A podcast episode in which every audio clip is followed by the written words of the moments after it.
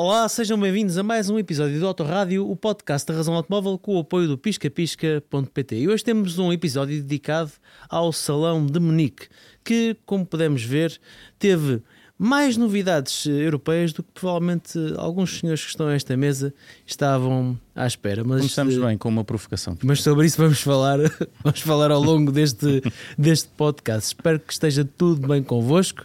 O meu nome é Diogo Teixeira. Hoje tenho comigo o Guilherme Costa, acabadinho de chegar do Salão de Munique, literalmente há uma hora e o Fernando Gomes, o nosso chefe de redação. E vamos falar sobre estas novidades que marcaram a semana e também sobre aquilo que podemos esperar nos próximos meses uh, sobre a indústria automóvel, mas também sobre o mercado. Vamos falar aqui um bocadinho sobre isso.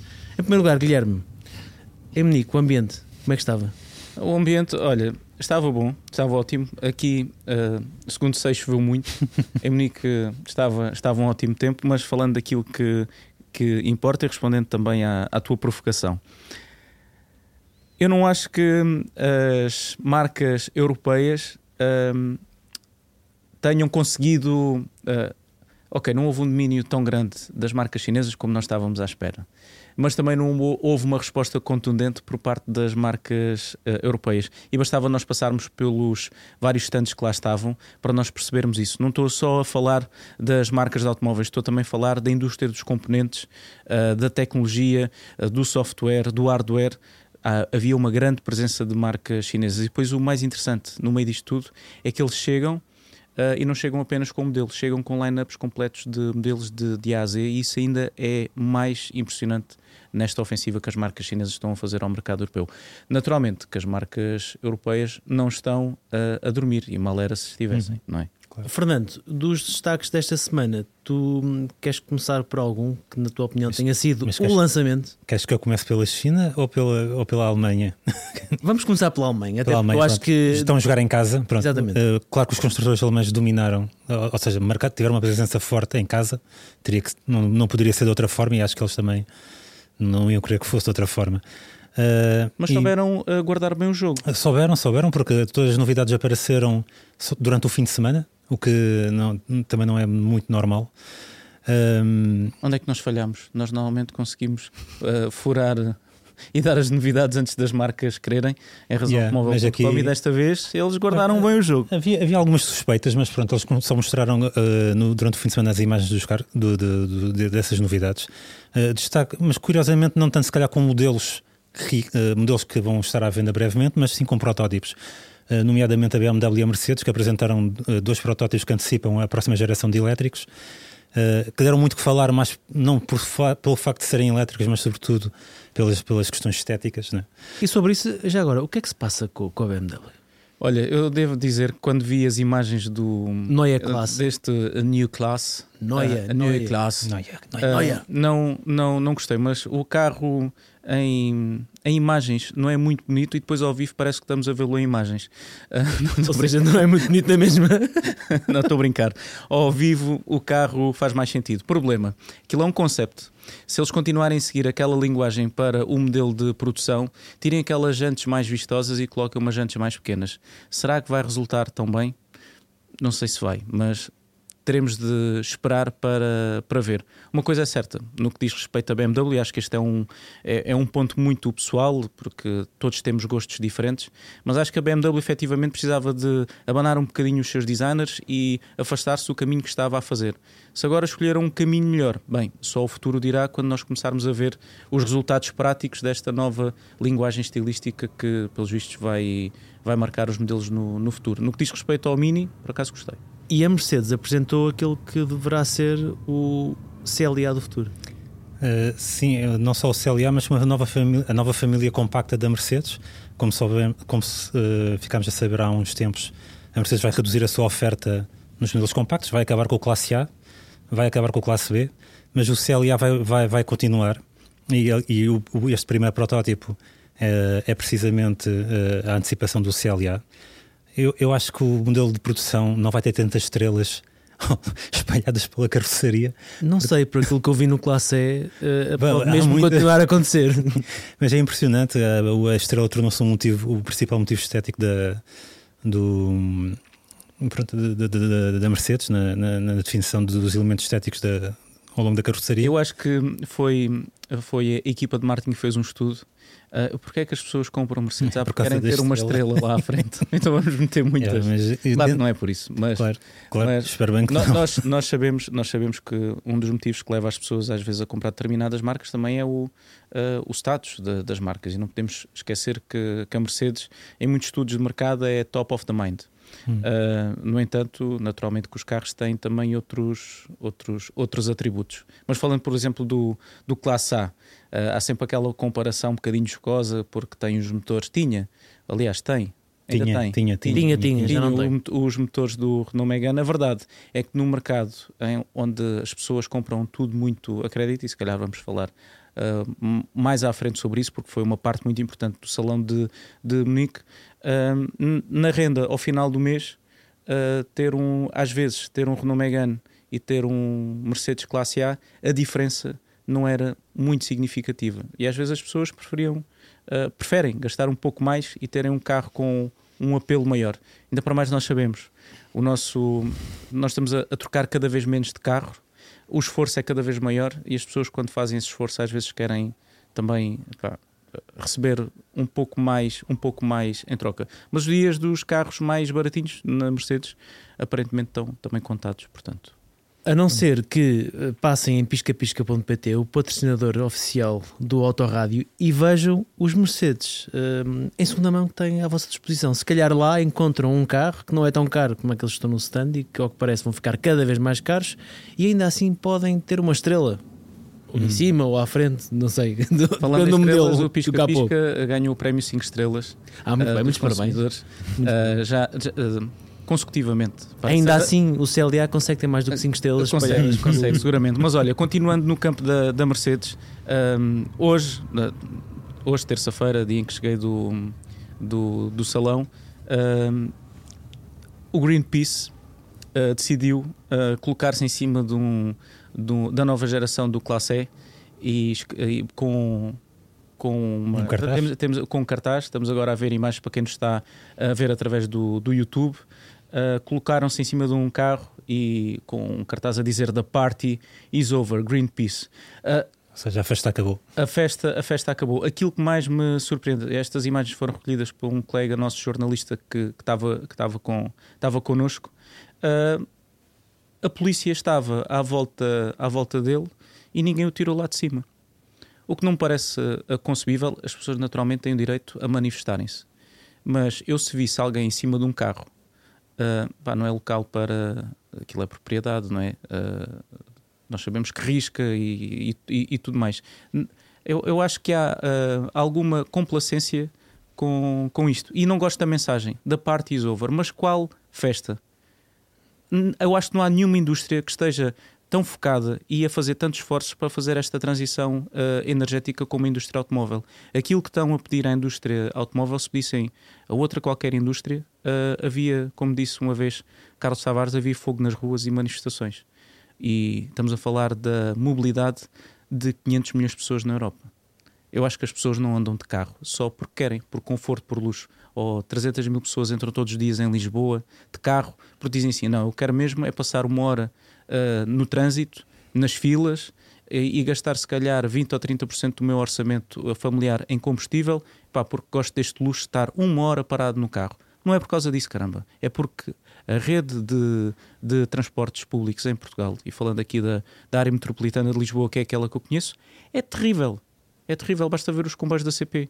Passam grande parte do tempo em, em, em, em, greve. Em greve. Temos o Fertag que funciona impecavelmente bem e que a minha mulher utiliza todos os dias uh, porque é fiável. Agora, eu posso estar uh, refém dos, de, de todas estas uh, mudanças e, e, dificuldades que existem. Não posso. E o carro é a resposta. Não nos tirem o carro se não nos dão resposta. E pior, não nos tirem nada, porque se nós temos uh, os carros cada vez menos poluentes, nada, exatamente. temos carros cada vez menos poluentes, estamos a investir uh, imenso, nós, enquanto sociedade, em evolução, em inovação, em, em, em, tudo e mais alguma coisa.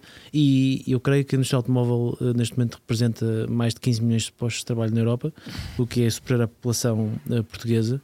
Por isso, este tipo de manifestações valem o que valem. E da parte de over, ninguém percebe muito bem, sinceramente. Eu só acho engraçado é, desta vez, em vez de se terem colado ao chão, ou terem metido cimento nas mãos, como eu vi no outro dia, depois aquilo dá um bocado de trabalho a tirar, terem decidido pôr-se em cima de um carro. Pá, menos mal, dá menos trabalho a tirar. Também é verdade. Também é verdade. Mas eh, vamos continuar, eh, vamos continuar pelo, pelo salão porque Mas- a festa não acabou, não é? Ah, Não. a festa não acabou de todo, aliás, pelo que parece, a festa foi bastante animada ainda para os lados da Alemanha. Muito. É porque hum, eh, não só eh, não só a Mercedes apresentou, apresentou novidades, como também eh, a BMW apresentou o Mini e o Mini Countryman renovados. Exatamente. Uh, ainda não falamos em detalhe sobre isso, mas estes carros uh, são carros. uh, vamos agora aqui fazer uma, uma análise às origens destes modelos. uma mar- marcas inglesas de, que pertencem uh, a uma empresa Alemã. alemã, mas que utilizam uma base de, uma- de um grupo chinês. Exatamente. Certo, Fernando? Eu estou errado. Eu sei que isto Uh, pode parecer um bocado confuso. É um bocado confuso, mas é é bem-vindo ao mundo automóvel dos É a nossos beleza dias. do capitalismo, caramba. E das sinergias. Eh, a, a questão aqui é, co- como a gente sabe, os elétricos são caros e, se eh, e é obrigatório conseguir sinergias para conseguir reduzir esses custos de desenvolvimento e produção. E a Mini, que, tem, que, que está integrada no grupo BMW, eh, eh, para a nova geração do Mini, mas só o pequeno, que agora vai se chamar Cooper, vai deixar de ser três portas ou algo assim, eh, vai se chamar Mini Cooper. ehm, recorreu a uma base eh, da- de, de uma parceira da BMW na China, que é a Great Wall. E, então o novo Mini tem efetivamente ADN chinês, mas eh, pronto, não, não, não significa que seja, vá ser mau, porque eh, eles, os chineses nesse aspecto, no- no- eh, sobretudo no desenvolvimento da tecnologia elétrica, acho que não têm, não, não têm que mostrar, não têm que provar nada a ninguém. Eh, e, e- e é o que é, pronto, é o novo Mini elétrico tem então esta base chinesa, motor chinês, bateria chinesa, é tudo chinês. E acho que também é produzido na China também. Sim, e Eh, depois, e depois para além destes modelos, hum, eh, eu não sei se a fábrica de Inglaterra não foi adaptada para, para vai fazer ser, mas ainda- acho que ainda não, ainda não vai produzir agora. eh, porque E creio que só ainda- para o Cooper, porque o, o, é o Countryman, vai- o- certo? O Countryman é que é feito na. combustão Não. vai continuar Não, ainda vai haver uma geração de mini a combustão que é baseada na geração atual, vai sair para o ano. Eh, e os dois carros vão parecer iguais, mas vão assentar em bases completamente distintas, porque a geração a combustão ainda recorre à mesma base que tem o atual. O mini elétrico é que tem uma base completamente nova. E será o primeiro Mini 100% elétrico a utilizar a base de um modelo eh, 100% elétrico e não uma adaptação não é um modelo de adaptação, combustão. exatamente, é uma, é, é uma base específica para elétricos. Eh, e, e- pelas especificações, já deu para ver, comparando com o mini elétrico atual, eh, dá um salto enorme em termos de autonomia e, e, e- e tudo mais. E, a- e a- além disso, eh, se os preços que foram anunciados para a Alemanha estiverem corretos, vai ser à volta de 4 a 5 mil euros mais baratos que o mini atual. Eh, e o mini O Mini elétrico atual. atual. exatamente. Seja, foi, possível criar aqui alguma economia de escala por estar a Sim. utilizar componentes eh, e eh, de outra. Sim, sim, sim, sim, claro. Uh, ou seja, é- acho que é isso que vamos agora assistir com a próxima geração de elétricos. Ou, seja, uh, os construtores uh, tiveram uma primeira geração onde é tudo novo, agora estão a aprender a criar. Não, não é só a questão das sinergias e, da, e da- da- das economias de escala, é também o facto da tecnologia ter evoluído e começaram a integrar melhor os componentes e isso tudo. E vamos ver estes É um custos. processo normal e evolutivo de uma tecnologia. Os E esses custos irão, as irão primeiras ser gerações reduzidos. são sempre mais caras e as, as gerações subsequentes são sempre eh, mais baratas. Vê-se isso com os smartphones, por exemplo. Pronto. Agora estamos a comparar automóveis com Eu sei que É inevitável. eu sei que depois daquilo parece. que vi, é inevitável comparar eh, smartphones e. eh, Claro. a Snapdragon tinha, tinha um, um protótipo, tem um novo, uma nova plataforma para modelos 100% elétricos. A Samsung era um dos maiores uh, stands que estavam uh, presentes no salão de Munique, com ecrãs curvos, ecrãs que dobram, e podemos antever como é que o, o interior dos automóveis no futuro vai, vai mudar, em vez de termos às vezes aqueles tablets fixos que, ok, não têm uma integração muito, muito por vezes não têm uma integração muito feliz. Vamos começar a ver uh, ecrãs cada vez mais curvos, com novas uh, soluções, e acho que isso é, é interessante. A Smart também levou o 3, a Monique. Sim, o Smart 3 é essencialmente uma, uma derivação do Smart hashtag 1. Temos que não nos podemos esquecer do hashtag, É o hashtag 3. o hashtag 3. É raio de nome. É, é um, é... Não, é, não é fácil de. de... Eu, eu, para mim, aquele, aquele hashtag, em vez de ser hashtag, era number one. Smart number one, smart number three, ou, ou número 3. Eles devem ter um. feito um estudo qualquer que disse. Fizeram, exatamente. É, é Ainda assim, independentemente disso, e, e, olhando, eu não sei se tu viste este carro ao vivo, Guilherme, mas parece muito bem conseguido. Não, não tive a oportunidade. Aliás, uh, eu, eu, devia lá ter ficado mais um, mais um dia. Houve assim tantas novidades. Uh, o salão é grande e havia muita coisa para, para ver, muita coisa a acontecer, porque já não é só sobre automóveis, é sobre software, é sobre uh, componentes, é sobre uh, financeiras. tínhamos um, um stand gigantesco da JP Morgan e da Crédit Agricole, como nós sabemos, é um dos grandes players na, na Europa. Mas já lá vamos à parte financeira. Sim, sim mas Fala... deixa-me uh, para justificar o não ter conseguido ver tudo. E além do mais, tínhamos a parte do salão e, e, há algo interessante no Salão de Munique: é que não temos só a parte fechada dentro do salão. Na, nas ruas de Munique havia carros em exposição para aproximar o salão das pessoas, e eu acho que isso foi, foi algo muito, muito bem jogado por parte das, das marcas, porque aproxima as pessoas dos automóveis, e eu acho que é necessário. Uh, aproximar novamente as pessoas dos automóveis, porque há quem queira olhar para ele como o inimigo público número um e está longe do ser. Eu foi sempre com alguma desconfiança que ouvia outras pessoas uh, do, do setor editorial a dizer que os salões estavam mortos e que tinham que acabar e que era, não, não fazia sentido nenhum. E agora, uh, depois de se perceber que muitas pessoas uh, estão a ficar bastante confusas com aquilo que está a acontecer no setor automóvel, com todas estas mudanças, com a transição energética, com tudo, nunca foi tão importante fazer com que as pessoas chegassem efetivamente a contactar com os carros e a vê-los e a perceber como é que funciona, como é que não funciona, a retirar é dúvidas. Mais importante nunca comunicar. Mais importante do que uh, nunca. Estamos a, a, conhecer a maior transformação da história da indústria automóvel e não é a altura das marcas se meterem no, no casulo. Claro que não. É a, é a altura de irem para, para a rua, mostrar os carros epá, e terem orgulho, caramba. A indústria automóvel é um dos motores da economia europeia. É um dos motores da nossa vida.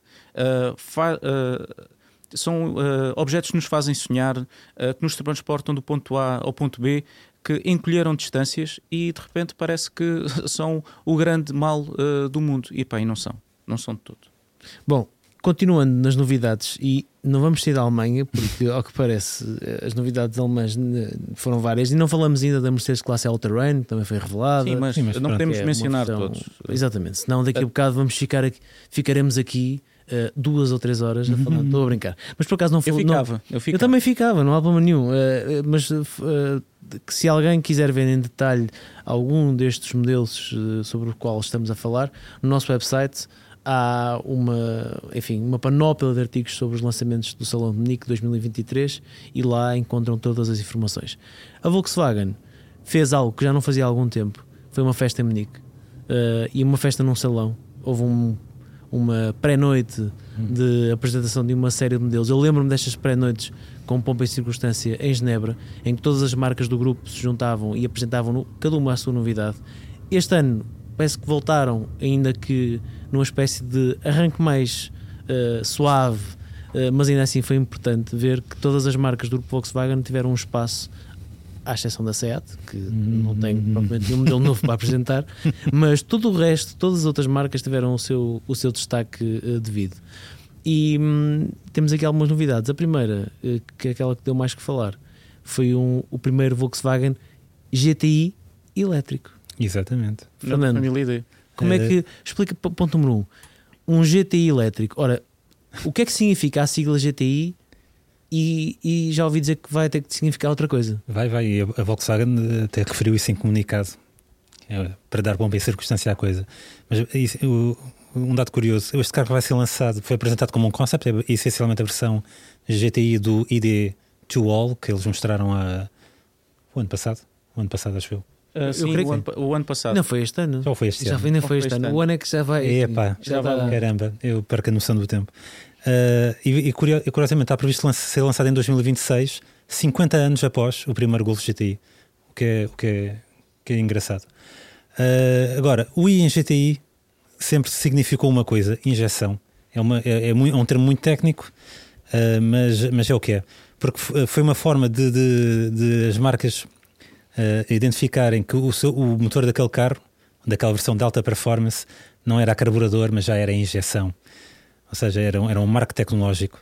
Um, Curiosamente, não foi a Volkswagen a primeira a usar esta, esta sigla, foi a Maserati de todas as marcas.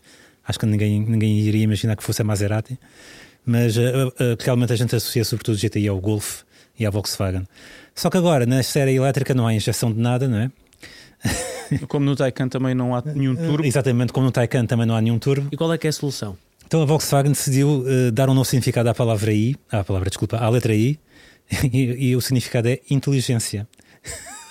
Muito bem. E dá-me vontade de rir porque é Eu um acho- gran turismo inteligente. Eu acho que não, não, não tinham de estar a inventar nada. Eu acho que o nome GTI já é uma instituição e já Exatamente, vai para lá exatamente. do, do, do significado de cada, Yeah, cada palavra. não, não terem dito nada, era o GTI. Ponto. Agora, questão: uh, sim ou não uh, colocar o nome GTI num 100% elétrico? Sim. Não. De onde é que foi este Ah, não? Temos daquilo. Houve aqui um não vai lá de cima. O Pedro que está. Olá Pedro, tudo bem? Não apresentei o, o Pedro Alves, que está na regia a controlar a emissão de hoje. É um felicíssimo proprietário de um Golf GTI. Um GTI injeção. Injeção. Exatamente. Que acho que aparentemente está com um problema no injetor, por acaso. Ah, pois está. Olha, bullying podemos deixar para quando não está em direto, não é? Mas olha, um, eu estou solidário com, com, com, a tua, com a tua dor. Eu concordo que se dê Turbo, GTI, essas siglas, nós temos até inclusivamente um artigo sobre isto. As siglas que nos fazem sonhar, eh, Turbo, eh, GTI, este tipo de siglas, RS. eh, RS, enfim, há uma série delas, não devem desaparecer dos é, carros. Com, com isso, as siglas Temos, nos fazem as siglas nos fazem sonhar. Porque é verdade. Porque fazem, porque quando- nós somos, quando nós éramos mais miúdos, levávamos de ver em- nos carros determinadas siglas que nós pensávamos, é para aquele carro deve andar, é desportivo, tem, tem uma cor mais berrante, é espetacular. Turbo, RS. 16 válvulas. Oh. Quando os carros tinham 16 válvulas. Olhar para dentro de um carro e, e ver a- a- a- o, o que é que marca o, o que é que marca o velocímetro. Se marca 240, se marca Agora- 260. agora vejo Eu lembro ecrã sempre de olhar lá para dentro. Tu também, aliás, já escreveste Eu sobre já isso. escrevi sobre isso. E nessa- toda a gente fazia isso, olhava e pá, aquele carro marca 260. Agora os carros não marcam nada porque Yeah, yeah, agora, é um digitais. painel, agora é um painel É negro quando. Yeah, exato. eh, ninguém sabe, só quando és à chave. Também, pronto. A minha Megane marcava 260 com um motor de 80 cavalos. Olha, Não dava. Posso garantir que não dava 260. Ele bem tentou, mas não dá.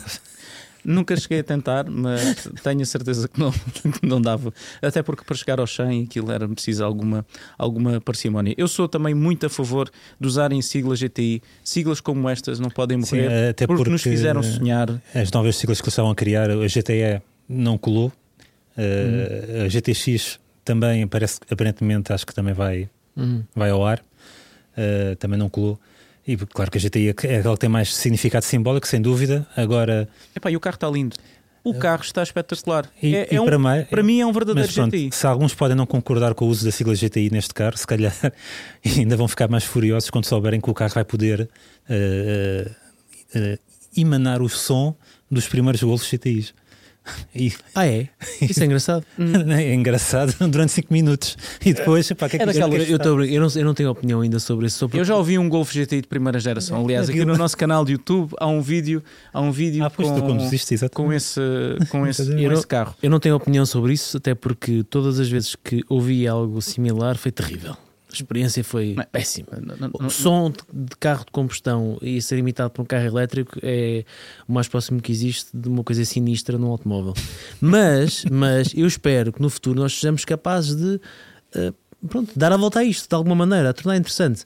O primeiro carro que vai sair com algo diferente, nunca, nunca feito nada do género, vai ser o Hyundai eh, Ioniq 5N.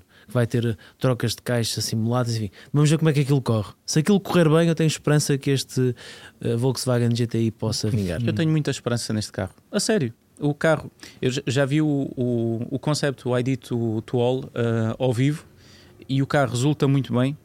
Tem Uh, foi novamente buscar o ADN da Volkswagen. Afasta-se um pouco daquilo que nós estávamos a conhecer. As formas da- mais quadradas, as formas, uh, É, as germânicas. Acho que nunca deviam ter saído. que nunca deviam ter Hum, saído. Deviam ter saído isto faz parte. Eu acho que isto fa- este tipo de desvios fazem parte na história porque eh, também se aprende com os erros. E agora, se calhar, alguém decide: olha, afinal, GTX não resulta, vamos voltar a. Pá, mas nós estávamos habituados a ver a Volkswagen a, a- a não fazer grandes experimentalismos. Na vez em que faz, a coisa não, não corre. Por exemplo, gosto muito da, do ID Buzz.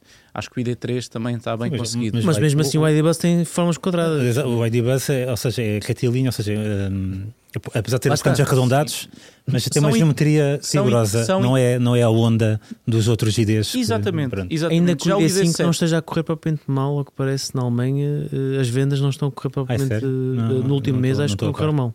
Não estou a par. Eh, Não podemos olhar só para um mês uh, Não disse no último mês, não, não me mates, isso no último mês. Que é um caso isolado. Não Eu volto Pronto. na volta canto nestes podcasts. E- mas, mas temos, que, temos que avançar, mas Não, não, concluir, podemos, concluir, podemos, podemos ficar aqui no. No ID. Eu tentei fazer um vídeo com uma súmula do, do salão de, de, de Munique. Conseguiste, de certeza. Consegui, uh, vamos, vamos tentar publicar, publicar esta semana. Uh, não, não estou a prometer, mas vamos, vamos tentar com alguns highlights do, do salão. Uma das coisas que eu gostava era que o carro uh, fosse equipado com o, aquele micromotor da, da Rimac, que tem, é super pequeno, o motor é para aí assim deste, deste tamanho, é super pequeno e debita 262 cavalos. Uh, tem picos de potência que pode chegar para mais de 500 cavalos e eu acho que a Volkswagen devia de ir lá buscar, até porque tem participação no capital da, não, a, da, a Porsche da tem, mas a Porsche- Porsche está dentro da Volkswagen, está tudo em Exato, família. É uma matriosca. família. Eu É acho uma que eles- há um armazém que as prateleiras estão lá e que eles podem ir lá buscar tudo. Eu acho que eles deviam de se orientar. Epá, e era interessante ver um. um Ah, mas ah, Um já ID agora, mas ah, de qualquer GTI forma, por isso. falar nisso, com este ID GTI, eh, vai- tal como os GTIs que houve até agora, vai ser tração dianteira. Por isso, Claro. vejam lá a quantidade de potência que põe, e binário, sobretudo, que põe no eixo dianteiro. Com quanto, qual é o binário desse motor elétrico? uh, O binário máximo. o binário em pico são 800 Nm. É dois pneus. Não sai do tem sítio. graça, tem graça. Tinha- tinha graça. 800 Nm num carro de segmento B havia de ser uma coisa. É que nem, nem os mancos, nem os polos TDI aí programados conseguem fazer tanto. Alguns, se calhar, chegam lá perto, mas, mas isso é outra Mas- questão. Mas precisas Mas- de sapatos, uns sapatos assim desta largura, né? Exato, depois tens de ter é pneus mais é? largos à frente e mais uma coisa mais. Olha como a Audi fez com o RS3, pôr pneus mais largos à frente do que Mais atrás. primeiro, não é? Exatamente. E estes eh, eh, hot hatches eh, compactos do futuro elétricos, só há uma coisa que resta saber: se vai estar para fazer mais atrás primeiro, os que caçam à frente. Tem, tem que pôr um, uma nipo Com 800 de- centímetros, já imaginaste?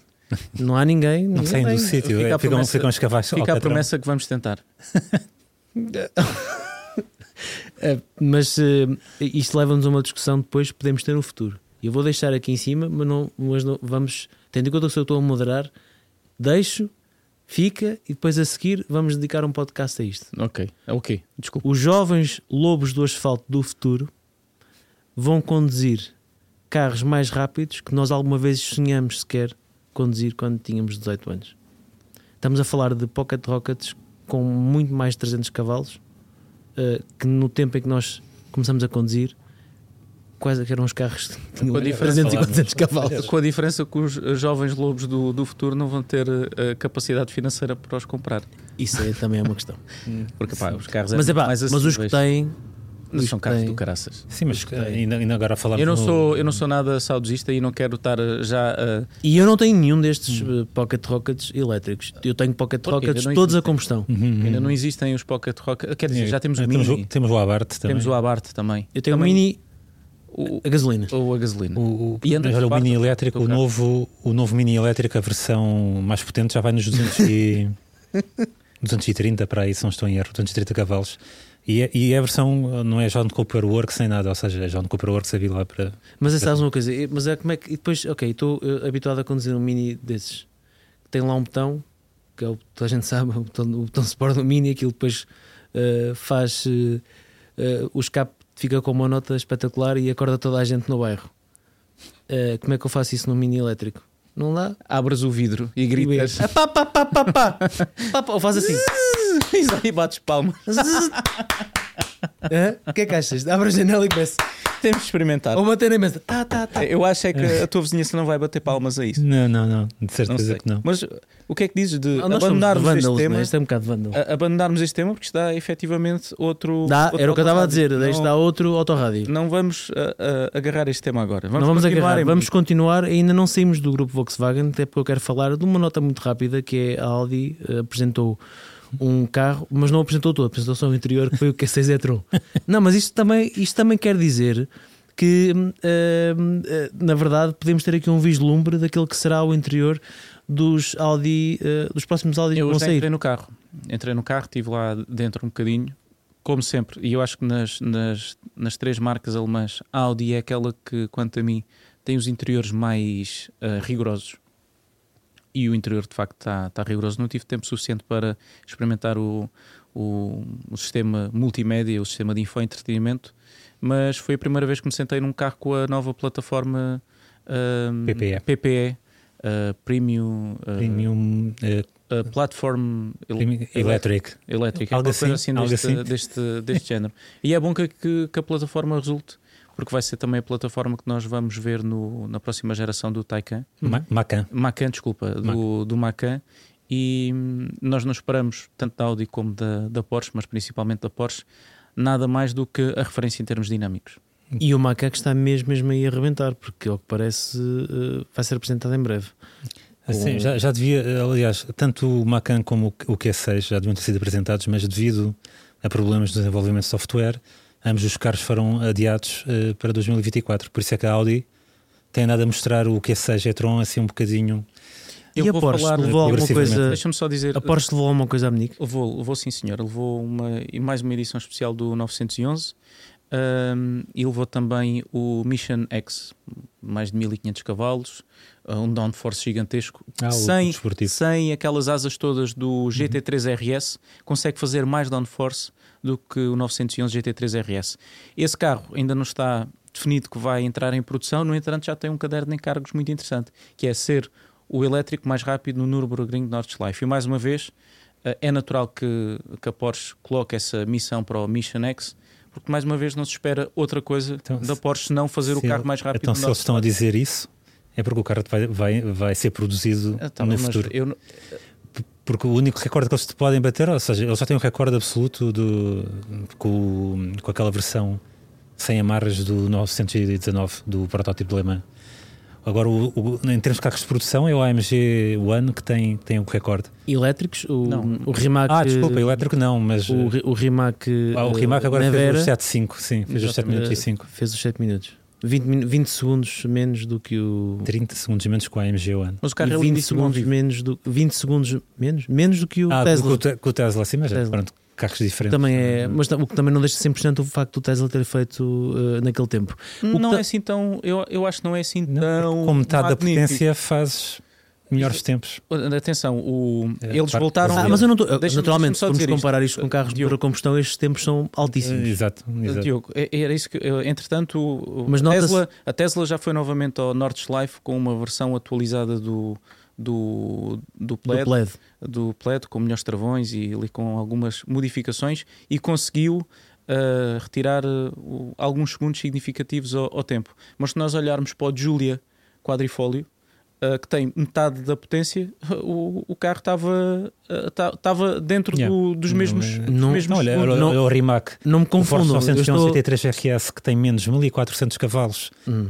que, que o Rimac fez menos 5 segundos no, no, no Nürburgring, o que A potência não é tudo. Exatamente. Tananana. E não me confundam, eu estava a comparar só tempos de Sim, elétricos, mas não em estava a termos de comparar, elétricos- porque se começarmos a meter carros com motor a combustão no meio disto tudo, não é, não é sequer justo, até porque o peso é, é, Não, mas um é importante fator super Nós diferenciador. estamos Mas é- sempre a, a- a- parece que estamos sempre a dizer que os carros elétricos uh, são muito mais rápidos, são mais rápidos a direito. Sim. Quando, Ah, quando completamente. chegam as curvas, Completamente. uh, sim, depois aí a Sim, mas, era, não- mas, era isso que eu estava, mas era isso que eu estava a dizer, como é óbvio, naturalmente, que um 100% elétrico em Nürburgring, ou seja, onde for, nunca vai ser tão rápido como nunca um digas carro. nunca. nunca, Não, Deixa-me só fazer, deixa- e era o que eu queria dizer há pouco.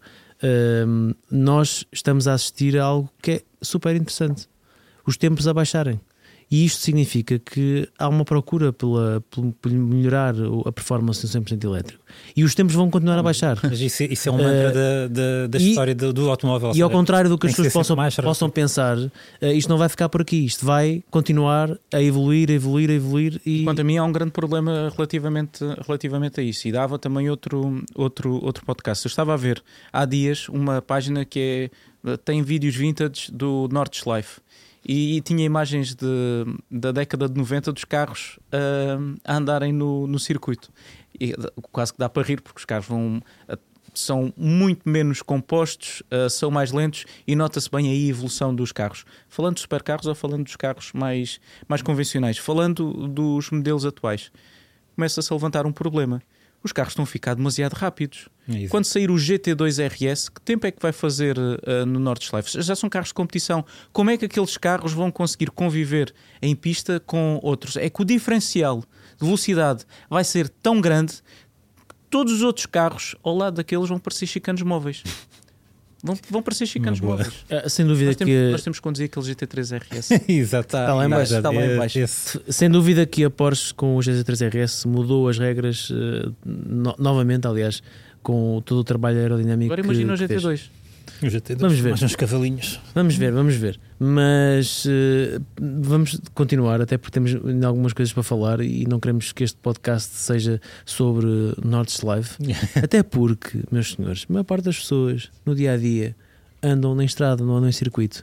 E se olharmos para a estrada, vemos que em Munique houve uma eh, marca que levou para lá um carro, nem foi o mais falado do Salão de Munique, Eh, foi falado uns dias antes e por nós falado até em exclusivo nacional, que foi o Tesla Model 3, que estava em Munique, eh, mas foi apresentado alguns dias antes.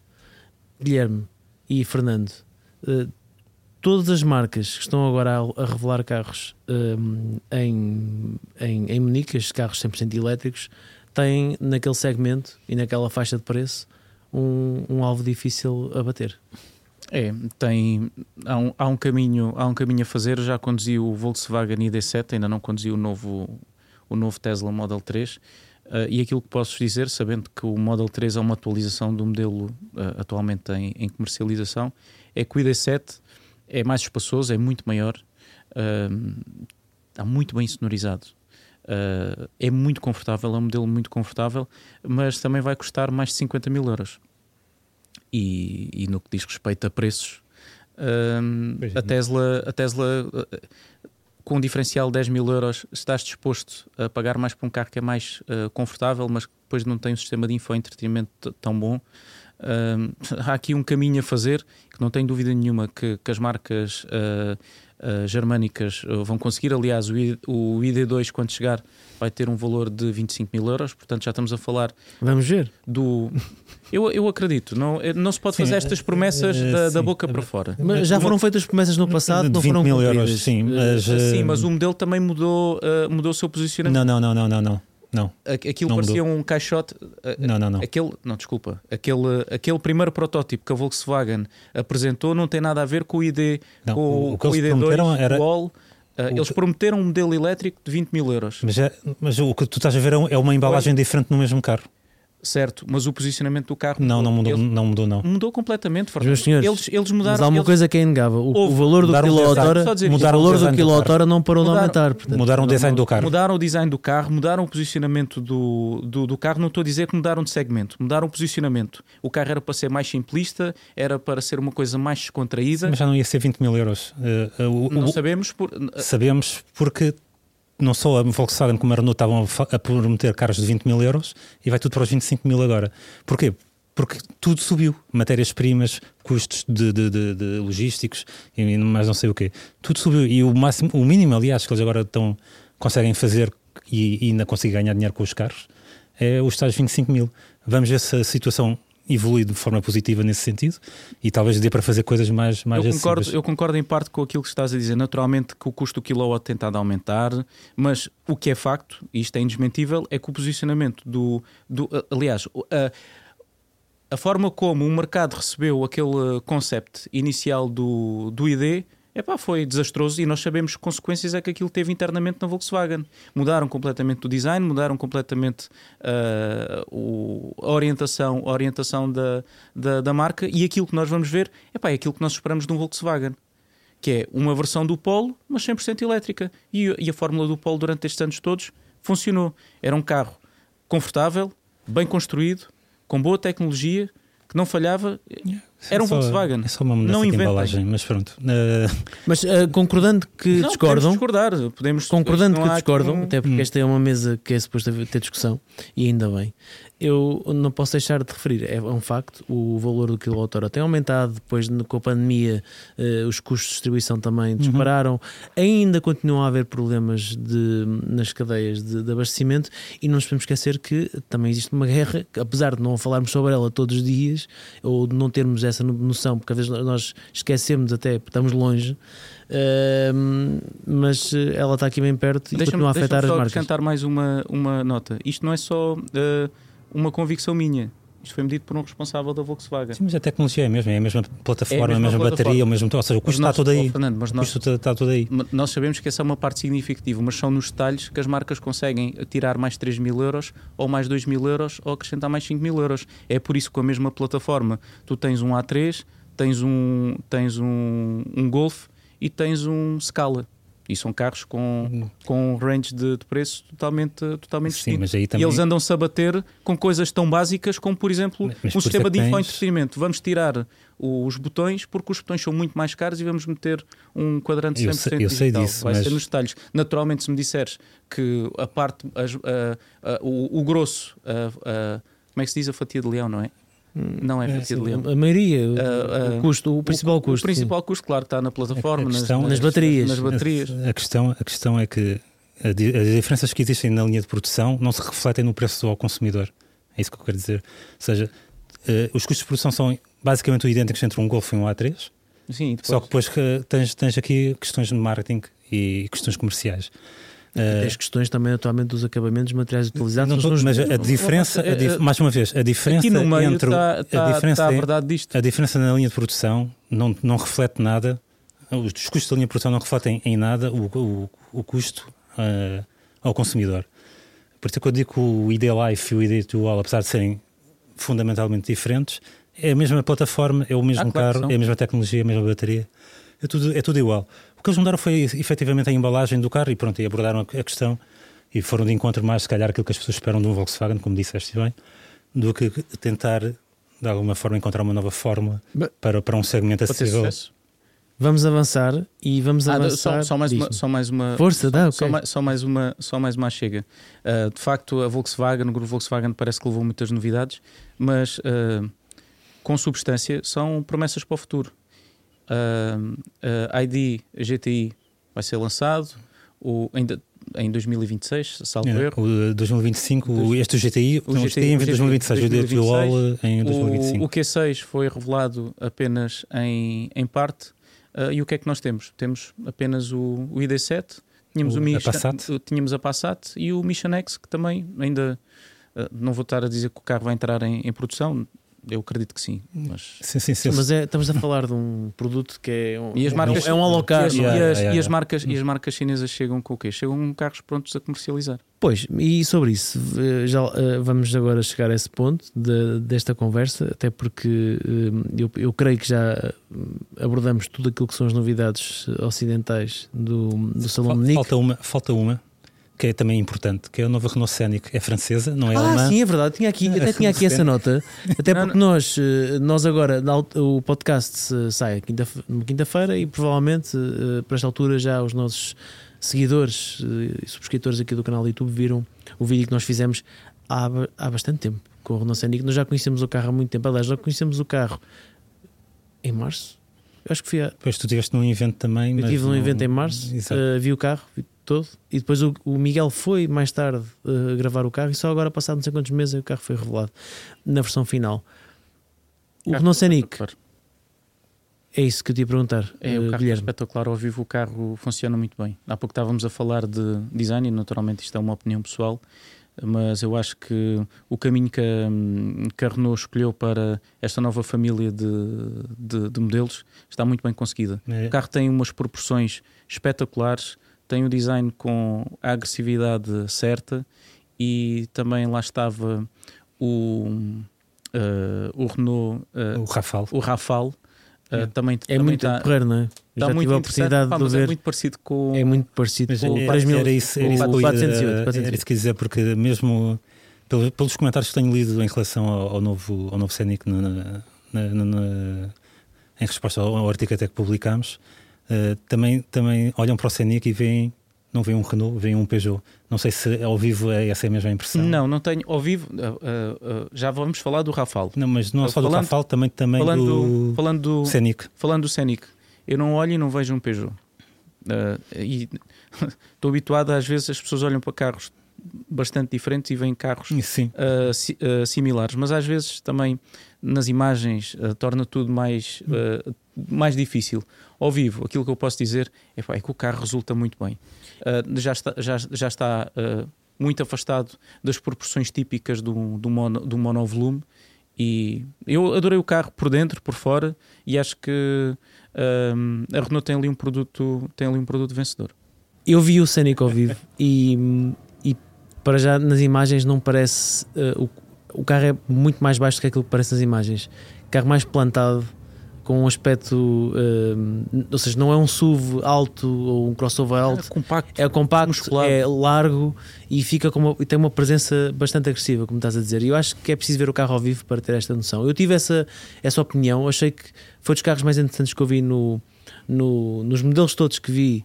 Eh, ok, não vou falar dos outros dois que eu vi, que acho que esses, pode. esses ainda vão.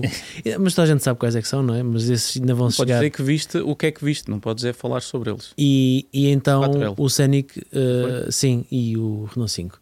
E, e, e o, o Scenic efetivamente é, tem uma presença muito diferente e acho que é mais interessante do que o Scenic. eh, pronto, o Scenic do passado está lá no passado e era um, é um formato que venceu no passado e agora aquele formato acredito que vencerá eh, no futuro.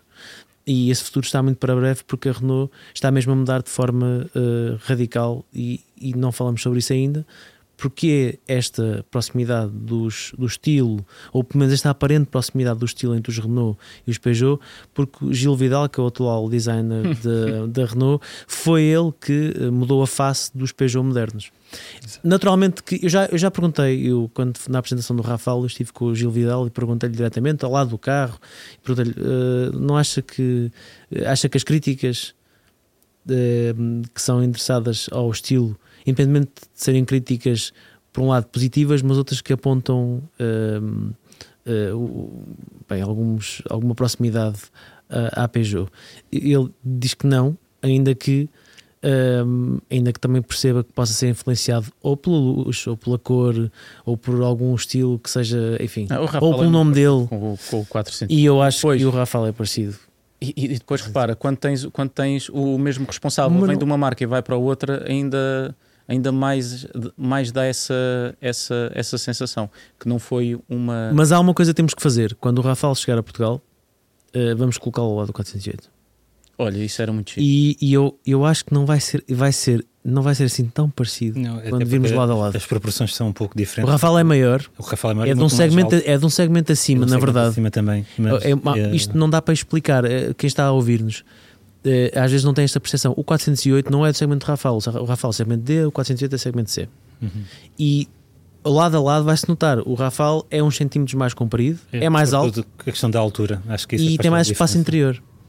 É, é diferente, não é bem a mesma coisa. É, Claro que quando apresentas um carro que tem uma cor de lançamento que está mais ou menos nos mesmos tons, aqueles azulados, verdeados, Isso ajuda. Yeah. aquilo é difícil. Ahm, mas eu, eu fui à apresentação do Rafael e já falei sobre isso no podcast. Gostei muito daquilo que lá vi, ahm, daquela história que deles recuperarem o nome. Acho que está um exercício muito bem feito. Tem muito trabalho a fazer. Que a forma como eles fizeram, a concepção da história do Rafael, a ligação ao, ao avião, ah, da onde a Renault contribuía com salve com motor, não é? Que, que era Sim, a Renault chegou a, ter, chegou a comprar esse construtor de aviões E, E fizeram um tal avião que era sobretudo um avião de competição. e, e o avião um estava, Rafale, e o avião estava não é? lá. E o avião estava lá exposto ao lado do Rafale. E, e toda a história que foi montada foi, é mesmo uma história muito bonita. E Eu convido a quem quiser ver o vídeo da apresentação daquilo. Está mesmo, mesmo giro. É claro que depois podemos criticar assim, se é similar ou não se é similar. É, similar, ou seja, o problema é um avião de competição e depois o nome vem para um SUV coupé. É uma ligação. É o que as pessoas querem hoje. Olha, eu fico, eu fico, Não, é se eu, fico eu fico expectante para nós colocarmos os dois carros um ao lado do outro, porque a minha opinião, assim, vocês têm razão, o, o carro é, é, é mais comprido, tem mais espaço, mas são muito similares, bolas. Sim, eh, Pá, os carros tem são muito- similares. Sim, Não, não, digo o contrário, mas uh, uh, aquilo que eu espero que a gente veja ao vivo é precisamente essa diferença de dimensão e de proporções, sobretudo. Uh, poderá ajudar a distingui-los muito melhor na estrada do que, se calhar, nas, nas do que aquilo que a gente tem visto nas imagens. Mas eh, eh, nota-se que há uma, uma semelhança na definição de alguns elementos estéticos, porque este Renault Rafale tem, tem eh, linhas, ou seja, os elementos são mais retilíneos, mais angulares, como, a- como a Peugeot também tem, tem usado, e daí eh, é, e é também o tratamento dado à grelha também é um tratamento elaborado e pronto. Eh, dá, dá essa, essa proximidade entre os dois modelos. Eh, mas a nível geral, acho que quando os vimos ao vivo, acho que vai ser mais fácil distingui-los do que, do que nas imagens, pelo menos. Antes de irmos para o- a parte final deste podcast dedicada às novidades chinesas que também dominaram o Salão de Munique, eu tenho que convidar todos aqueles que nos estão a ouvir ou a ver no YouTube a visitarem o website do nosso patrocinador, o piscapisca.pt, porque lá encontram muitos Peugeot e muitos Renaults que na altura eh, não eram assim tão parecidos, ou pelo menos não, não tinham tantos traços similares, e que se calhar podem ser, eh, bem, se calhar podem ser o vosso, o vosso próximo carro. Quem sabe, se estão à procura, há lá dezenas de milhares de propostas de várias marcas e convido-vos a visitarem, até porque eles apoiam o Autorádio e é, enfim, é por eles que estamos aqui também.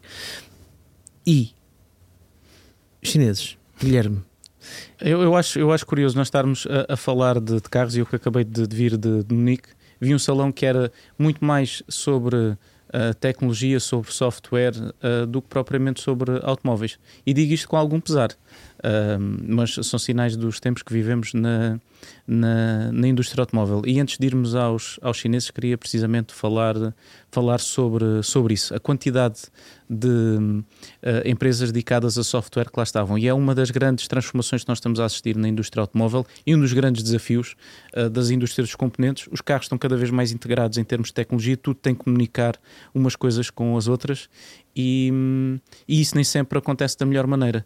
Como o Fernando estava a, a dizer, tem levado a atrasos na produção, por exemplo, na plataforma PPE, eles estão com problemas de quê? De software porque têm dificuldade, têm fornecedores de um determinado componente que falam uma língua, uma linguagem de programação diferente do outro componente, e colocar tudo a funcionar em uníssono não está a ser nada, nada fácil. E estão a tentar seguir o caminho da Tesla, que vai buscar componentes naturalmente, mas tudo fala a linguagem que eles uh, desenvolveram, e pedir agora à indústria automóvel, que sempre foi boa, foi a transformar aço em automóveis para pa passarem a ser empresas tecnológicas, o melhor que têm mesmo a fazer é munirem-se dos melhores, uh, daqueles que sabem fazer melhor uh, software e depois empresas como a Schaffer, a Bosch, uh, não perderem o barco pá, e se calhar abrirem um bocadinho mão do domínio que têm ao nível do software para permitir que haja uma maior integração de todos os componentes. Esta era uma parte. Segunda parte, a presença de instituições financeiras no Salão de Munique.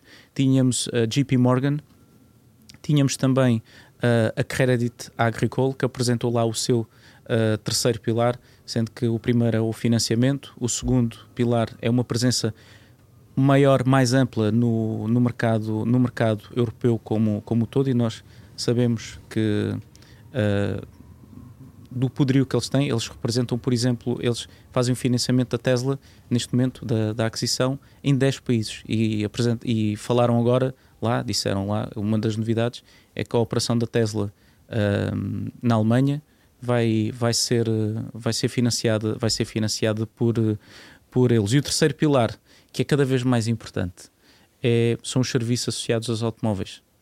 Um, cada vez mais nós passamos de uma, uh, de uma lógica de propriedade para uma lógica de subscrição, como acontece com os Netflix, com os smartphones, e ninguém tem mais know-how nesta área de, de instrumentos financeiros do que a própria banca.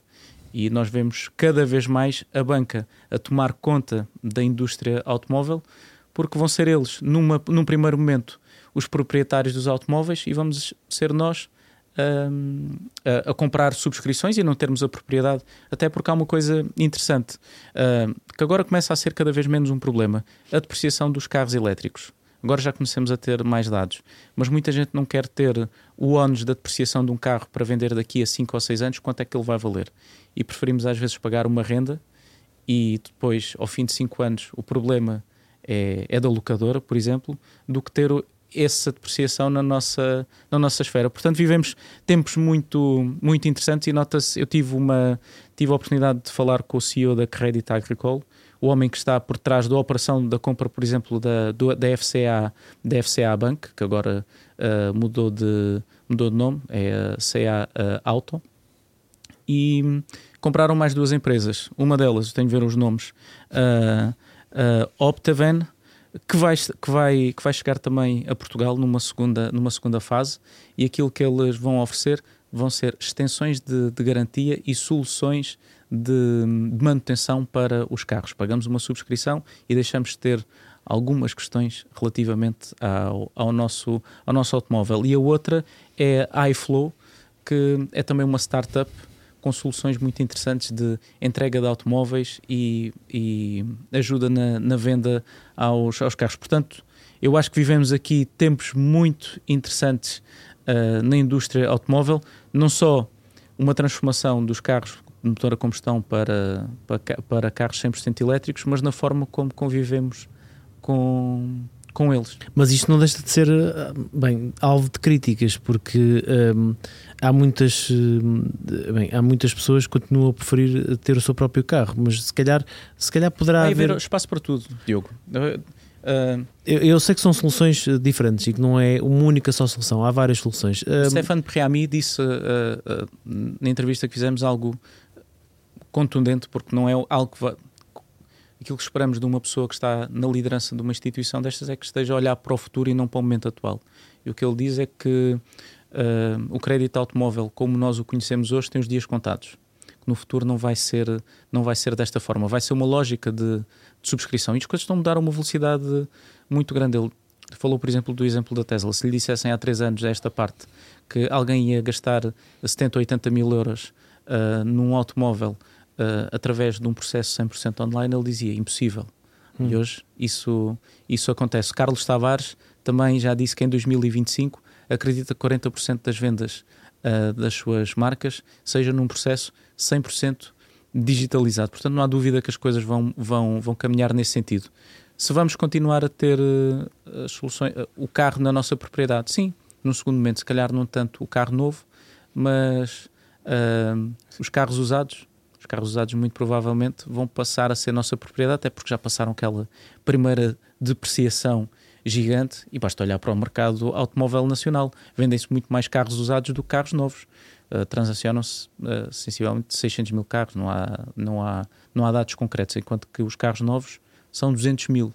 Uh, e, e, e, nós sabemos também no mercado de carros novos o consumidor particular quanto é que vale uh, nesta equação toda de, do bolo, apenas 20% sensivelmente dos carros é que são vendidos a particulares. É, Os particulares uh, praticamente não compram carros. Vieste, de, vieste de Munique com essa informação toda, mas uh, o ano passado eu estive na Web Summit de Lisboa a liderar um debate exatamente sobre isto com a CEO do, da, do, do banco da, da Renault, onde se falava exatamente a mesma coisa.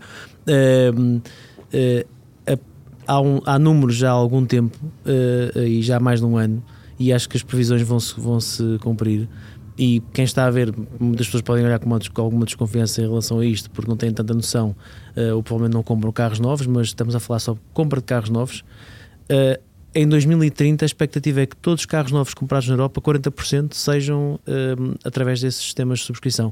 Agora vamos, não vamos chamar-lhe subscrição, isso é um tema mais fácil, vamos chamar-lhe renting, porque é a mesma coisa, só que mudou-se aqui o termo Soluções, para ser um termo mais eh, apelativo, porque renting é um nome muito pesado e estava muito associado às empresas. Existe para particulares e Vai tem algum. E é o que está a crescer, tem, tem bastante tração, mas efetivamente nos carros eh, modernos. Sim, e- já até temos cá na Europa uma marca chinesa que é a Link Co.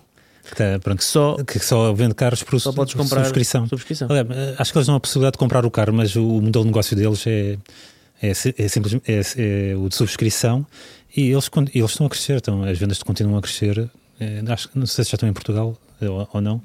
Eu já Eh, vi um ou dois carros. Eu também já- ah, Não, esses- a- a essa marca não vende em não Portugal. eles- vendem em Portugal, não. mas, mas, Mas em Espanha- eu sei que as vendas deles, as vendas deles estão a crescer, pelo menos de, de acordo com os, com os registros. E também não é difícil quando vens de uma base zero. Assim, estás também- a também é um crescer, facto.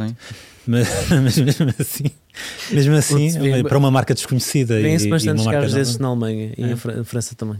E são horríveis, caramba. Os Lincoln Co. são horríveis. É, é, é, acho que agora o lugar é, é assim, agora, eh, pronto, agora E não são só a- elétricos, também têm Tem híbridos híbridos. Isto é uma opinião pessoal, atenção. Mas, Claro, eh, claro. mas, eh, fazendo aqui a ponte entre este, este tópico e o, o das marcas chinesas, eh, tivemos a Zikr, que é uma nova marca chinesa do Império Geely, também, com a Link Co. E a Zikr basicamente está a usar a mesma, o mesmo design da, da Link Co. Mas em bonito. Não, é a mesma frente. Se reparar, já- a, Sim, frente, a a frente frente é é igual, mas exatamente tem i- menos- i- i- mesmo. Tem É menos, ah, tem menos elementos. Não sei se a Link Co não vá, se calhar, dar assim um, um salto. Lá está. Mas isto é uma opinião muito pessoal. Eu não gosto do design da, da Lincoln Co. ah, e os carros da Zikr eu acho, ah, eu acho eu acho interessantes. Sendo a frente, sem dúvida nenhuma, tem a mesma, ah, a mesma assinatura. Sim, o Zikr, o primeiro modelo da Zikr, o 001, eh, nasceu originalmente como um Lincoln Co na China. Eu só E tenho pronto. algum receio, agora eh, terminando o tema das subscrições, eu só tenho algum receio em relação, eh, bem, uma a, a grande parte do mercado não é só em Portugal, no nível europeu também são um mercado de usados. E, hum, e é normal, porque muitas pessoas preferem ir numa segunda vaga, entre aspas, e, e deixar a, a depreciação ficar no proprietário anterior, melhor dos dois mundos. Não é o único mercado onde isso acontece. Um, e, e eu creio que isto vai ainda aumentar ainda mais com esta eletrificação. O, o mercado dos usados certamente vai levar, um, vai levar uma, um salto, já levou, vai continuar a levar um, nos próximos anos. E, e mesmo a nível dos carros elétricos, eh, eh, vai ser um mercado também interessante para quem quer comprar um carro elétrico e não está disposto a pagar aquilo que é pedido atualmente por um carro 100% elétrico, que é muito mais caro que um carro eh, de motor a combustão. E é uma boa forma de conseguir. Eh, Isto vai continuar tudo a existir. Aliás, ah, aquilo que Stefano Premi ah, disse na, na conferência de imprensa é que quer que a Crédito Agricole, e certamente que será a estratégia de- também de outras, de outras empresas do, do ramo da, da banca, é que quer estar em todos os segmentos. Quer estar no financiamento dos carros novos, quer estar quando os carros são, são entregues no remarketing dos modelos, no financiamento dos carros usados, e quer estar também, e este foi o terceiro pilar que foi apresentado, também ao nível dos serviços de subscrição, porque eh, eh, todos os serviços associados irem buscar o carro para fazer manutenções. eh, há todo um mundo novo a ser descoberto. É natural que, por parte dos consumidores, e eu também, na perspectiva do consumidor, às vezes olho com alguma desconfiança para todas estas mudanças, mas é normal que assim seja, porque tudo aquilo que é novo causa sempre algum, alguma resistência. Mas muitas vezes o mundo não espera que nós estejamos preparados para, para, para mudar. Para quem não está familiarizado com o sistema de subscrições ou com o renting a particulares, quem tem uma empresa está mais familiarizado certamente, quem é um particular não deve estar tão a par disso. Ahm, nós temos alguns artigos dedicados a esse tema, vamos certamente falar sobre isso no Autorádio ahm, nos próximos meses e também ah, porque isto é um tema que, que tem sobre o qual nos chegam imensas perguntas E não Mas basicamente- mas basicamente, com uma renda, eh, tudo, todos os serviços estão incluídos. É certo que eh, poderá ser mais caro do que comprar um carro, fazer um crédito, pagar o crédito e todos os meses estar a pagar, poderá ser um bocadinho mais caro que a mensalidade do crédito, mas já inclui todos os impostos, seguros eh, e em muitos países, às vezes na Alemanha, na Alemanha também existe essa possibilidade, pelo menos há uns anos eu sei que existia, porque tem um amigo meu que fez isso, inclui também o combustível. Mas eh, essa parte do combustível acho que neste momento não está, não está, a, ser, não está a ser sequer explorada, mas Não, os cá em 100% Portugal não. elétricos até pode ser uma possibilidade, mas cá em Portugal não. Até porque se nós incluíssemos o combustível na mensalidade do carro, eu acho que o carro, sei lá, uma pessoa comprava um Volkswagen Golf e, e é, eu comprei um Rolls Royce. Queres ver? Se for um É. GTI como, como o do Pedro. Sim. Sim, sim. Eh, mas agora qual é a andando. média- qual é a média do teu, do teu carro, Pedro? É assim. É assim, depende. Numa não é? utilização normal, tipo, se não andares preocupado a fazer consumos, em andar, andar devagar e até atenção às acelerações, não sei o quê, pá, fazes aí média de 9,5, 10, anda Então sempre à vamos, vamos volta colocar, vamos colocar as coisas desta forma. No início do mês, quanto é que o carro consome em média? 12,5, E no final do mês? 9 e meio. 9,5. 10 É um litros. bocado dessa Ora bem, lógica, 10 litros a 2 euros, eh, pá, isto é. Depende agora mudar da quilometragem também. Podemos mudar de tema. mudar de tema. Vamos mudar de tema, vamos mudar de tema, vamos encerrar este autorrádio com as marcas chinesas. Estão prometidas desde o início. Exato. Eu estou eh, eh, completamente eh, bem, eh, super entusiasmado em ouvir falar-vos de em ouvir falar destes carros que foram apresentados em Munique. Ehm, Guilherme, que, algum queiras destacar? Quero, quero, quero destacar uh, a presença da marca que mais está a dar agora que falar, que é a BYD. Uh, surgiu com o Seal U, que é a versão da, do Seal que nós já trouxemos ao, à Razão Automóvel, ao nosso canal do YouTube ao- e ao website, mas em versão uh, SUV. Uh, e também a Ceres, que apareceu com um line-up uh, um line-up completo de, de modelos. Uh, e eu podia ficar aqui muito mais te- uh, a Zicre, uh, podia continuar aqui a mencionar uh, marcas. A Avatre, A Avatre, Avatre que- a Avatre, uh, por acaso não tive a oportunidade de ver o, o modelo ao vivo e tinha muita curiosidade em, em fazê-lo. A NIO, uh, que também, também esteve presente no, no, no salão, Xpeng. uh, Xpeng, ou Xpeng, Xpeng. Eh, Vai ser, vai ser difícil. ah, eu, por, falar em, por falar em nomes, há, um, a BYD retirou uh, uh, Build Your Dreams. Build Your Dreams da parte traseira dos seus carros porque Porquê? acharam que era feio. Uhum. Os consumidores não estavam a gostar daquilo. Mas isso Por, é por que será? Porquê que será? Acabaram com os sonhos ah, do, do designer da, da, da BYD. Ah, Olha, falando da Avatre, é uma marca que recentemente, hoje é terça-feira, há pouco, são 8 da noite, eh, à hora que estamos a gravar isto, mas, mas há umas duas horas acabamos de publicar um, um conteúdo sobre esta marca. Fernando, queres falar um bocadinho? Posso, se estiveste posso a falar? escrever isto. Sim, sim. eh, e tive que ir à procura de mu- uma informação dispersa. Eh, que a marca ainda é jovem e, e estreou-se em, em Munique, precisamente. E agora fazem um- uma pausa. Hum. A Avatre, que é uma marca chinesa, estreou-se na Alemanha. Exatamente. Não, eh, a estreia europeia. eh, eh, Deixa-me deixa-me esclarecer. Eles não, não se estrearam na Alemanha. A estreia europeia foi na Alemanha, mas estrearam lá um modelo novo antes de estreá-lo na China. eh, ok, o modelo novo da Avatre foi estreado primeiro na Alemanha do que na China. o que mostra bem as intenções desta marca relativamente à Europa. Ainda para mais, esta, esta, hum, esta marca eh, tem, tem por detrás dela nomes grandes de- da indústria automóvel chinesa. Eh, e não só. Tem a Shang'an, que é o quarto maior, eh, o quarto maior grupo automóvel chinês. Tem a Huawei, que também é, é, uma, é uma é empresa, gigante tecnológica chinesa, está atrás desta marca e também da Ceres. Uh, por isso estão a atacar em duas faixas de mercado distintas. E tem a Cattle, que é a gigante das baterias, que está a fornecer a tecnologia para, para estes elétricos. e quando dizemos gigante, é mesmo E gigante. gigante, que é a número Ah. um. A Cattle é de longe a maior produtora de baterias ah, a nível mundial para a indústria automóvel. Isto não acham que- que é. que é- isto é uma espécie de batota? Quer dizer, tu, tu olhas para, hum, para os acionistas da tua marca de automóveis e vês que tudo aquilo que toda a gente precisa, tu tens no teu. No teu tens, a, a- te- tens o software, tens a Huawei, tens as baterias. E tens um. Pronto, depois tens uma marca que dá o nome àquilo, porque um designer para desenhar um carro vais buscá-lo à Alemanha, vais buscá-lo à Itália. Marca, esta marca é 2018, foi criada em 2018, só mostraram em 2022 o primeiro modelo.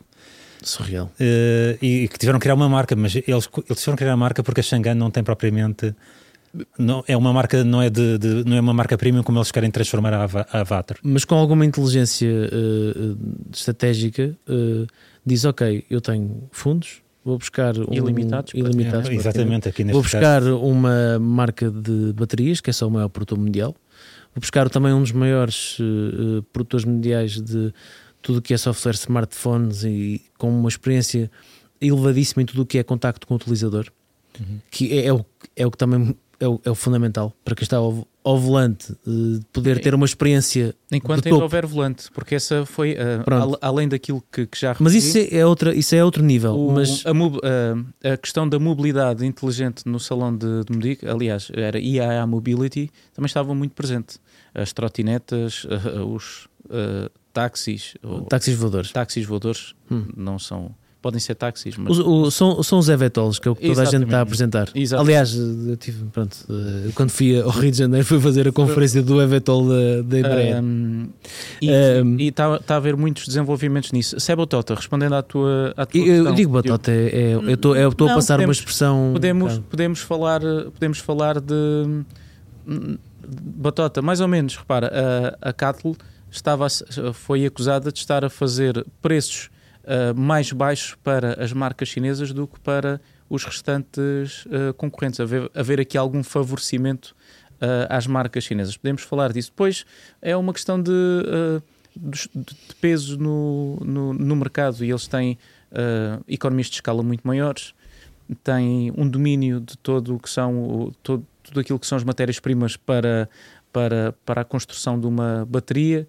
Ah, é difícil ah, concorrer com isto. É claro, claro que é.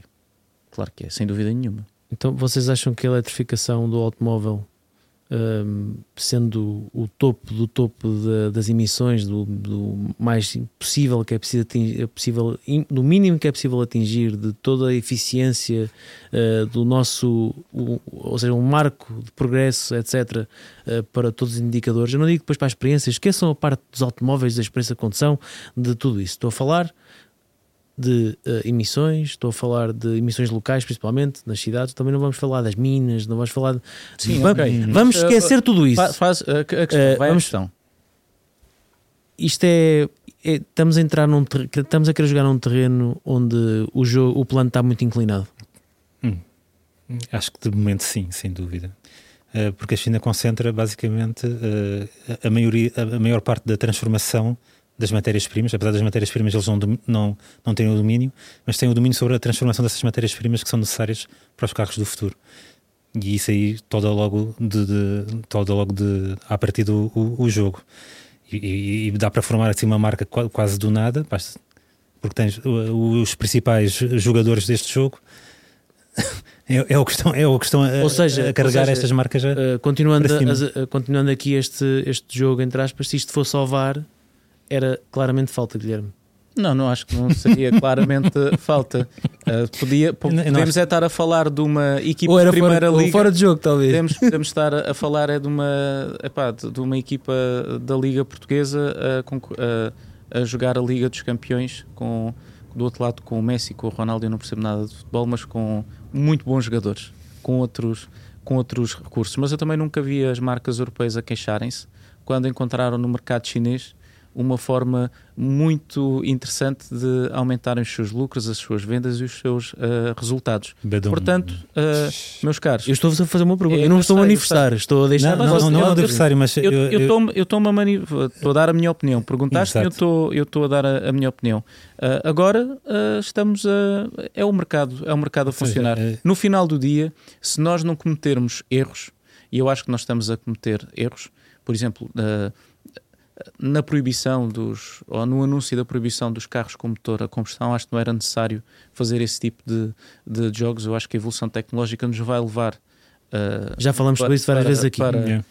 não somos fundamentalistas dos elétricos nem fundamentalistas dos motores a, a combustão. De- de- É deixar o mercado uh, percorrer o seu caminho sem o tentar distorcer. Eu acho que na Europa nós estamos a tentar distorcê-lo e o mercado uh, mundial de, de automóveis não é um mercado europeu e andamos a brincar com o motor da nossa economia e nós sabemos que no resto do mundo uh, a eletrificação anda a diferentes velocidades e, e estamos a abdicar de um setor altamente exportador, em nome de achamos que aqui na. Europa vamos salvar o planeta, não sei. Mas reforçando, sozinhos. reforçando aqui a tua opinião, por exemplo, na China, em que eles também estão a fazer, dar incentivos enormes à eletrificação do automóvel, não há palavras, não há palavra de proibição de motores a combustão.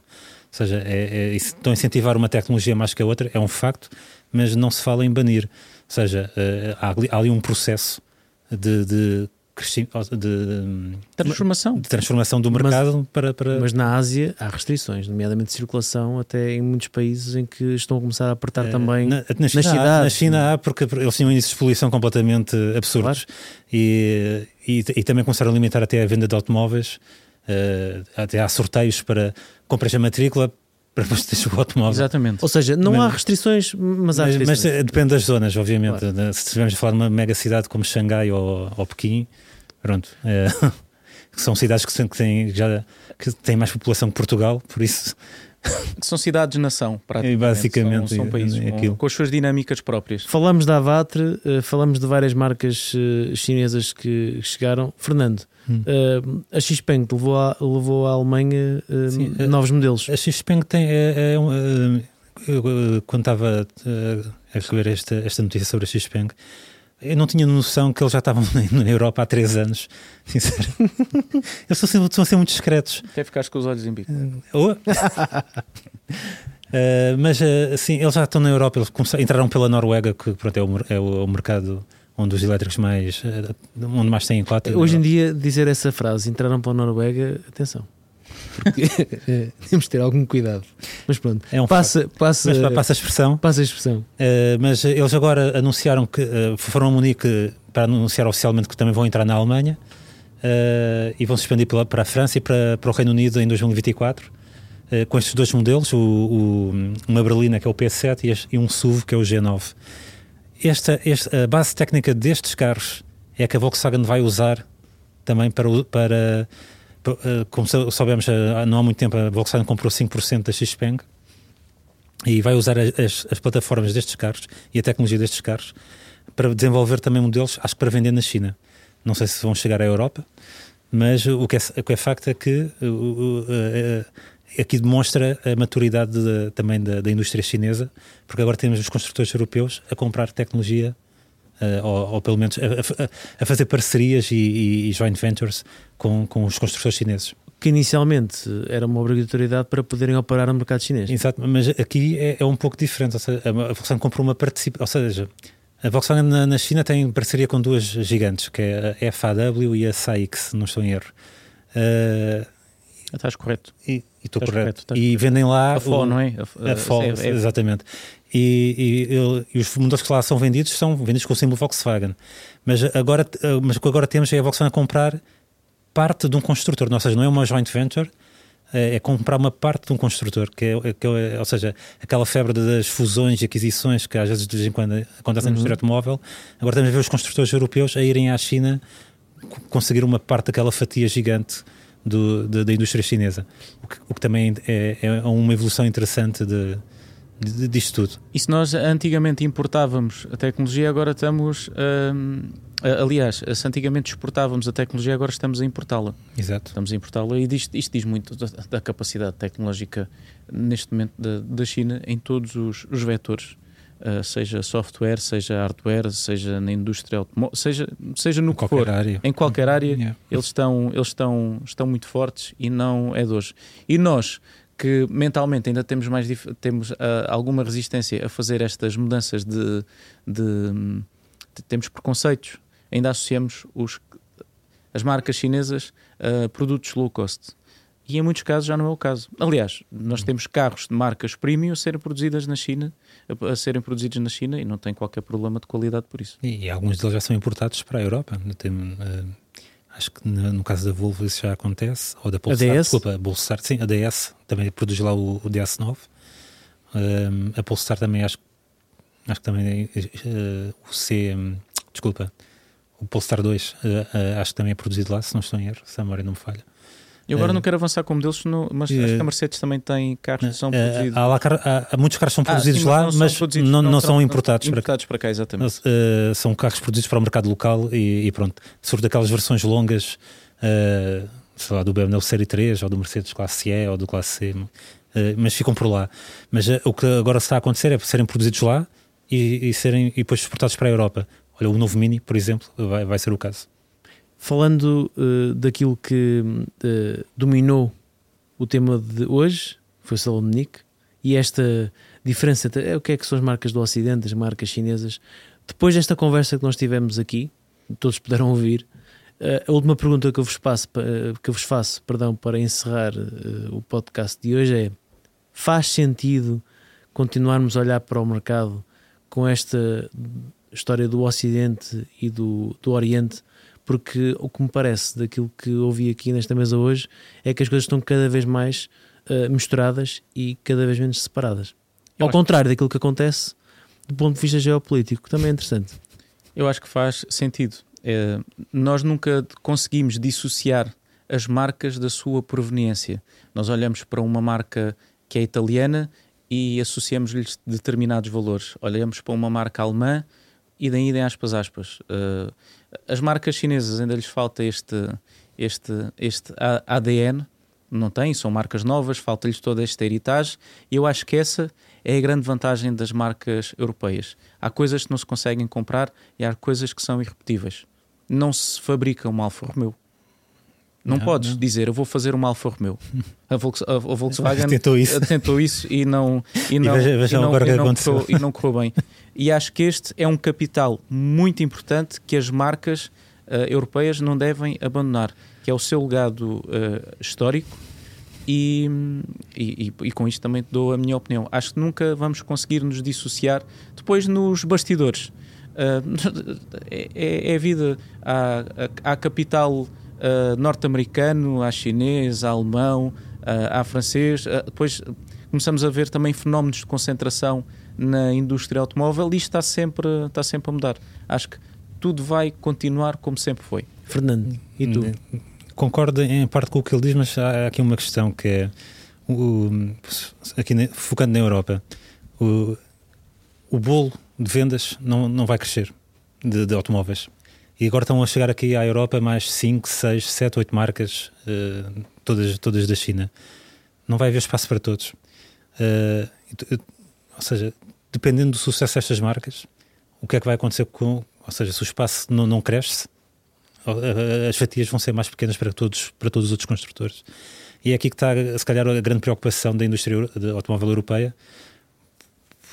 Pronto, porque eles estão a ver o bolo não vai crescer, eles estão a ver com. Tem, pronto, tem uma base muito sólida para, para fazer este ataque uh, ao mercado europeu. Não, também não sabe se eles vão vingar ou não, ainda é muito cedo para, para, para dizer isso. Uh, por, por isso eu estou curioso para ver como é que isto vai evoluir ao longo desta década, porque agora estamos a assistir à chegada destas marcas todas, que uh, ainda vão ser uma pequena parte da, da, do, do, todo, uh, mas... Mas em parte já estamos a ver essa resposta. Há pouco falávamos da Mercedes. Uh, a Mercedes está a apostar naquilo que as pessoas mais reconhecem. Produtos de valor acrescentado, de luxo, não tanto pelo preço, não tanto pelo volume, mas pelas, pelo uh, oferecerem produtos de valor acrescentado com margens, uh, com margens superiores. Seja, eu não sei se não, não terá mais a ver com o facto do custo de produção ter aumentado para este tipo de carros na Europa, uh, com restrições, com, com custos relacionados com segurança, com normas e com o facto de serem 100% elétricos, isso também estar a levar a Mercedes a sair de segmentos mais baixos onde a rentabilidade não é tão elevada. É mas mesmo, aliás, me, menos, não menos só volume e mais rentabilidade. Melhor, se, se, quando nós assistimos a, à, apresentação de resultados de todos os construtores uh, europeus. Uh, antes, se no passado mais ou menos distante o objetivo era vender mais, agora o objetivo é ter mais margem. Exatamente. E para teres mais margem não significa que tenhas que vender mais. Tens que ter uma série de produtos que tenham uma rentabilidade superior. A Mercedes, repara que vai, vai prescindir do seu modelo, dos modelos que vende mais, pelo menos na Europa, que é o Classe A, e uh, o classe B, pronto, é um monovolume, não, já não, não tem assim uma expressão tão significativa, mas uh, vai apostar em modelos em que realmente pode, pode pronto, o preço vai claramente ser superior, mas também a rentabilidade desse, desse modelo vai ser claramente superior. Isso uh, tem sido dito às claras. Podemos também falar da Renault com o, plano mas, Renault mas na Mercedes, mas na Mercedes só, só para completar, querem Mercedes, menos, menos, menos volume e mais margem. Sim, por exemplo, a Renault, a Renault decidiu uh, tirar o foco do segmento A e B e pô-lo no segmento C e D. E, e os lançamentos que, que, eles têm feito, olha, o Scenic, o Rafale, o Espaço, o Austral, o Megane, é tudo segmento C e D. Para já. Para já. Mas tudo bem. Mas uh, mesmo os segmentos, os segmento B que vêm aí, também não são propriamente o, o, o, produto generalista que estamos habituados a ver, se calhar, no, no Renault. É um produto que tem um, um, um foco importante na imagem. Uh, a eletrificação trouxe desafios grandes uh, aos, aos, construtores. Exatamente. E, e nomeadamente, e, ao nível da rentabilidade, uh, tiveram, foram forçados a, a, a, a, deixar modelos mais acessíveis e hum, para o futuro deste autorrádio, uma boa discussão é nós tentarmos perceber quando é que vamos voltar a assistir, se é que vamos voltar a assistir ou um democratizar da mobilidade ou se isso ficou no passado e o futuro uh, uh, da mobilidade pertence apenas, apenas àqueles que puderem pagar. Ah, agora uh, muito começar dinheiro. outro autorrádio. Não, mas, não mas eu, agora não dá, não dá, porque é um tema muito importante. Do outro lado estão pessoas que olham para esses carros e assustam-se. E, e, e, só para, para, fechar, para fechar o tópico, ou seja, isto que a gente está a falar da rentabilidade, dos volumes de vendas, isso tudo, agora repara, se todas as marcas estão a, a tentar puxar para cima para garantir a sua sobrevivência, mesmo com menor volume de vendas, Uh, qual é a marca que depois vai ocupar aquele espaço lá embaixo? É isso que estava a questionar. Quem é que vai continuar a democratizar? Uh, a Dácia é uma resposta fácil. Sim, mas, mas a Dácia. Mas também está a subir imenso A Dácia recentemente veio aquela, aquela notícia incrível: queremos ser uma Jeep. Uh, ou seja, querem ser uma alternativa à Jeep a um preço mais pois competitivo. É, Até a própria Dácia já está, já está com ambição de subir o seu ter um posicionamento. E por isso é que depois há a questão das subscrições ou, ou rente, ou como quiserem chamar, e porque vai... enfim, o preço dos carros a chegar a um nível tão uh, uh, elevado deixa de realmente haver quem possa pagá-los uh, por completo e passa apenas a poder pagar uma parte. Só, só uma e mensagem final: não há vazios. Não existem vazios. Não, não. E os espaços são sempre preenchidos por, por, eh, por Mas é uma discussão interessante. Não, eu vou deixar. Para eu estou aqui a morder-me por dentro para não. É uma discussão. Para, vamos para deixar não, para um próximo autorrádio. Temos que, temos que encerrar. O Autorrádio é um podcast patrocinado pelo piscapisca.pt, um local onde podem encontrar carros um bocadinho mais baratos do que aqueles carros novos que encontram hoje no mercado. Se estiverem dispostos a, a fazer uma pesquisa, certamente vão encontrar um carro que se adapte às vossas preferências. Ou se quiserem um carro novo, então. Miguel mandou-me há pouco um carro que foi no Pisca. Ah, foi? Foi. Ok. Queres contar qual é que é ou fica para depois? Uh, não, fica para depois porque temos de acabar. Deixar no ar. Qual é que foi o carro que o Miguel encontrou no piscapisca.pt? É isso que nós queremos saber. Vamos tentar descobrir no ah, próximo trabalho. Autorádio. Meus senhores, obrigado. Não pela discussão. agradecer. E hum, espero encontrar-vos muito em breve aqui nesta mesa. Quanto a mim, despeço-me novamente Visitem o website do nosso patrocinador, espero que tenham gostado. Deixem um comentário qual é que foi o carro que mais gostaram de ver neste Salão Munique, se é que gostaram de algum, ou simplesmente deixem-nos um, um comentário sobre temas que gostassem de ver aqui discutidos no Autorádio. Um abraço e até à próxima.